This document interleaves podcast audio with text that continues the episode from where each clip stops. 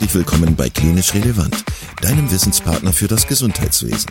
Dreimal pro Woche, nämlich Dienstags, Donnerstags und Samstags, versorgen wir dich mit unserem Podcast und bringen dir Fachwissen in deine klinische Praxis.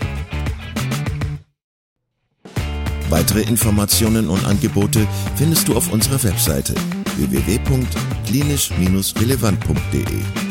Viel Spaß beim Zuhören! Hallo und herzlich willkommen bei Klinisch Relevant. Mein Name ist Alexandra Wittmer und ich freue mich, dass du mir zuhörst.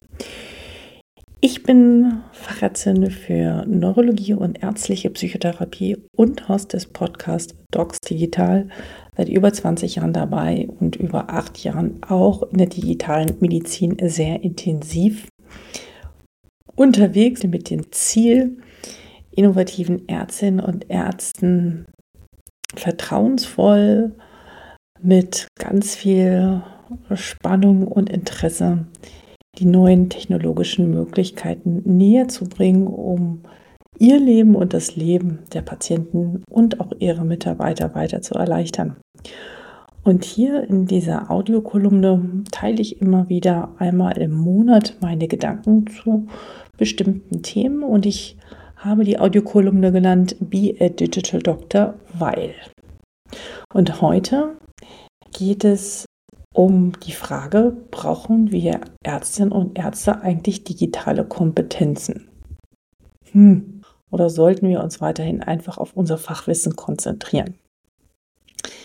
Wie du weißt, hat natürlich, ich mag dieses Wort nicht mehr, die Digitalisierung natürlich schon in vielen Lebensbereichen bei uns Einzug gehalten und endlich tut es das in der Medizin auch, weil teilweise der Gap zwischen dem Privatleben und das, wie es in der Klinik oder in der Praxis stattfindet, ich finde ehrlich gesagt kaum aushaltbar ist an manchen Stellen.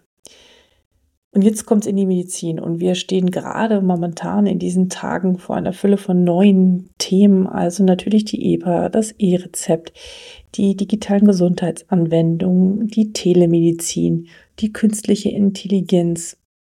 Doch da stellt sich natürlich die Frage, ob es notwendig ist, aktiv beschäftigen mit dieser Technologie.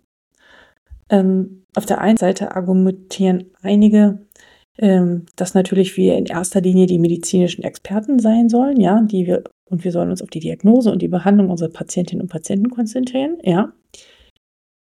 Die Technologie könnte komplex sein und wir sollten uns nicht von unserer Arbeit ablenken lassen. Und wir sollen uns auf die IT-Experten verlassen. Die können dann diese ganzen Aufgaben übernehmen. Wirklich? Naja, und auf der anderen Seite gibt es immer mehr, also wirklich sehr starke Argumente dafür, dass diese digitalen Kompetenzen in der medizinischen Praxis immer wichtiger werden. Ich habe erst gestern mit jemandem gesprochen, einem Chefarzt einer großen urologischen Klinik, der sagt, also das ganze Medizinstudium ist absurd. Wir müssen keine Telefonbücher mehr auswendig lernen. Aber was müssen wir denn dann lernen? Also, wohin geht die Reise? Ich kann es auch noch nicht so hundertprozentig sagen. Aber wir sehen ja jetzt schon, wie, also wir ahnen schon natürlich mit ChatGPT jetzt das erste Mal, was da auf uns zukommt, wie sehr sich die Diagnostik, die Behandlung notwendig, dass wir diese Technologien verstehen und nutzen und erkennen können, welchen Mehrwert hat es eigentlich für unsere Patienten und welche Qualität in der Versorgung. Es wird hier mal an vielen Stellen gesagt, die Qualität wird besser, wirklich.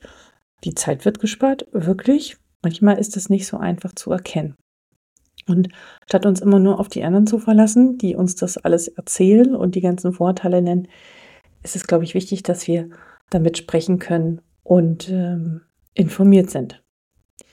Also in einer idealen Welt könnten wir uns die ganze Zeit nur um die Patientenversorgung kümmern, äh, ohne, ohne irgendein technologisches Wissen zu haben, aber die Realität sieht mittlerweile anders aus. Es ist unaufhaltsam eine Bewegung da. Jeden Tag kommen so viele neue Veränderungen, die können wir alle gar nicht mehr erfassen. Ähm, es wird wirklich sehr spannend sein, ähm, ja, wohin die Reise geht. Das heißt, wir sollten nicht nur in der Lage sein, diese EPA zu führen, sondern auch die Vor- und Nachteile von Telemedizin zum Beispiel zu verstehen. Wo ist es möglich? Wo ist es nicht möglich? Wo sind die Grenzen?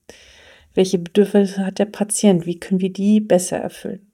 Aber auch, wir müssen mehr darüber wissen, und ich habe darüber im Studium zum Beispiel gar nichts gelernt, ähm, welche ethischen und datenschutzrechtlichen äh, Aspekte gibt es, die wir aus ärztlicher Sicht berücksichtigen müssen, kennen müssen, um natürlich die Privatsphäre unserer Patienten zu schützen und sicherzustellen, dass all diese digitalen Werkzeuge den höchsten Sicherheitsstandards entsprechen. Also, was ist mein Fazit?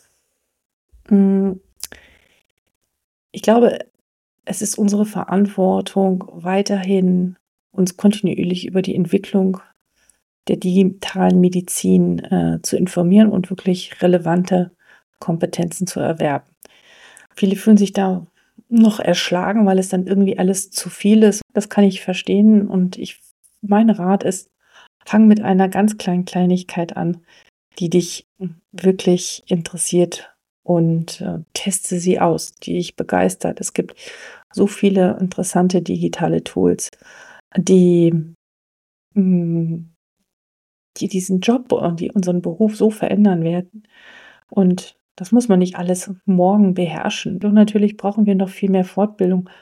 Nicht nur ein komplett neues Studium, das neu ausgerichtet ist, sondern auch in der Weiterbildung ähm, zum Facharzt und auch weiter darüber hinaus CME-Fortbildung und die viel mehr diese Themen in den Fokus nehmen, um zu verstehen, wie kann Technologie ähm, nicht nur unseren Terminkalender zu äh, vereinfachen, sondern auch, wie kann Technologie wirklich Gesundheit äh, zu unseren Patientinnen und Patienten bringen und wie können wir das nutzen und wie können wir mit unseren Patienten darüber ins Gespräch gehen, kompetent ins Gespräch gehen, damit die Arzt-Patienten-Beziehung, ja, ich hoffe, einfach eigentlich noch besser wird, ähm, wenn wir gut damit AI umgehen und diese neuen Aspekte mit einbeziehen, weil wir können sie nicht mehr außen vor lassen.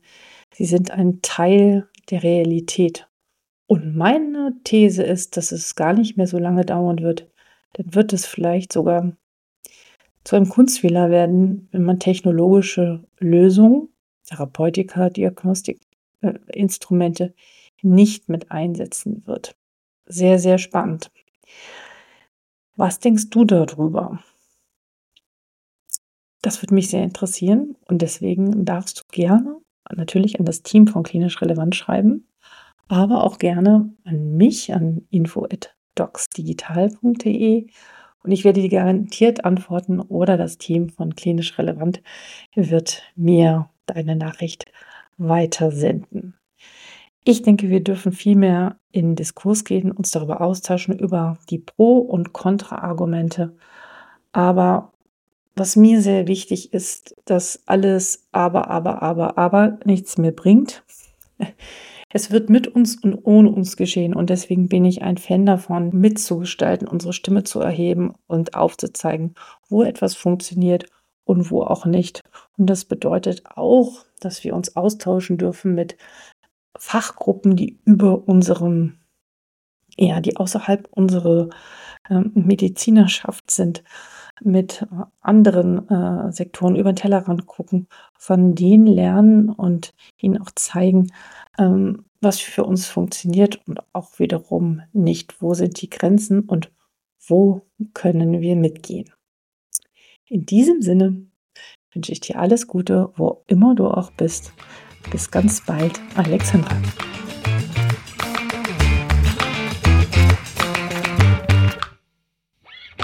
Vielen Dank, dass du heute wieder zugehört hast und unser Gast gewesen bist. Wir hoffen sehr, dass dir dieser Beitrag gefallen hat und du etwas für deinen klinischen Alltag mitnehmen konntest. Wenn dem so sein sollte, dann freuen wir uns sehr über eine positive Bewertung bei Apple Podcasts. Falls du Lust hast mitzumachen und es einen Themenbereich gibt, in dem du dich besonders gut auskennst, dann melde dich doch gerne unter kontakt@klinisch-relevant.de. Gleiches gilt, wenn du Themenvorschläge oder konstruktive Kritik für uns hast. An dieser Stelle auch der Hinweis auf unseren Newsletter, den du unter www.klinisch-relevant.de abonnieren kannst und der dich immer auf dem Laufenden hält. Wenn du dich für unseren Newsletter einträgst, bekommst du einen 5-Euro-Gutschein, mit dem du in unserer Fortbildungsakademie einkaufen kannst. Wir wünschen dir jetzt bis zum nächsten Mal eine gute Zeit und freuen uns, wenn du bald wieder einschaltest. Pass auf dich auf, bleib gesund. Bis zum nächsten Mal. Ciao.